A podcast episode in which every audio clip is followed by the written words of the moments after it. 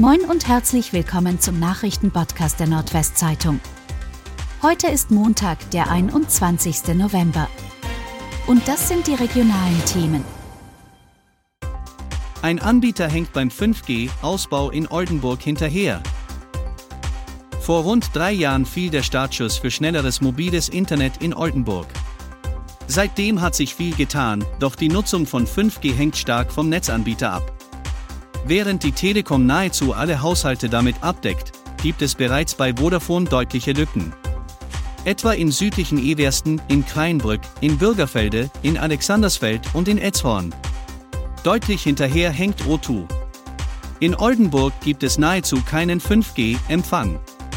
Das Unternehmen verspricht aber einen raschen Ausbau. Vier Schwerverletzte nach Unfall bei Emden.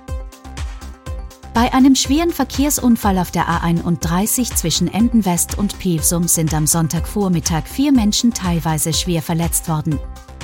Unter den Opfern ist auch ein siebenjähriges Kind.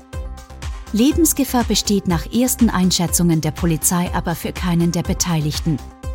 Laut Autobahnpolizei war ein Auto mit Emder Kennzeichen, besetzt mit zwei Erwachsenen und einem Kind, mit offensichtlich hoher Geschwindigkeit auf das am Fahrbahnrand stehendes Fahrzeug einer Frau aufgefahren und hatte sich durch den Aufprall überschlagen. Alle Personen mussten mit Rettungswagen in umliegende Krankenhäuser gebracht werden. Großbrand in Hatten. Ein Feuer hat in der Nacht zu Sonntag in Kirchhatten ein Gebäude zerstört, in dem sich eine Klavierwerkstatt sowie eine Wohnung befanden. Der Sohn des Besitzers hatte den Brand entdeckt und zunächst für kurze Zeit gemeinsam mit der Familie vergeblich versucht, das Feuer zu löschen, meldet die Polizei am Sonntagmorgen.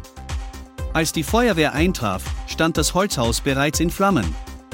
Der Sachschaden dürfte nach Polizeiangaben beträchtlich sein, genaue Angaben zur Schadenshöhe liegen jedoch noch nicht vor. Die Ermittlungen zur Ursache des Feuers dauern an. 18-Jähriger aus Landkreis Leer stirbt bei Unfall. Tödlich verunglückt ist ein 18-jähriger Mann aus dem Landkreis Leer in der Nacht von Samstag auf Sonntag in der Gemeinde Aden.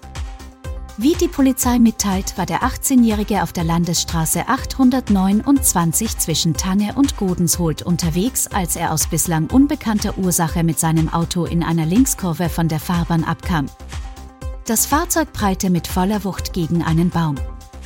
Der 18-Jährige erlitt dabei tödliche Verletzungen und starb noch an der Unfallstelle. Das Auto war völlig zerstört. Die Ermittlungen der Polizei zur Unfallursache laufen. Und das waren die regionalen Themen des Tages. Bis morgen.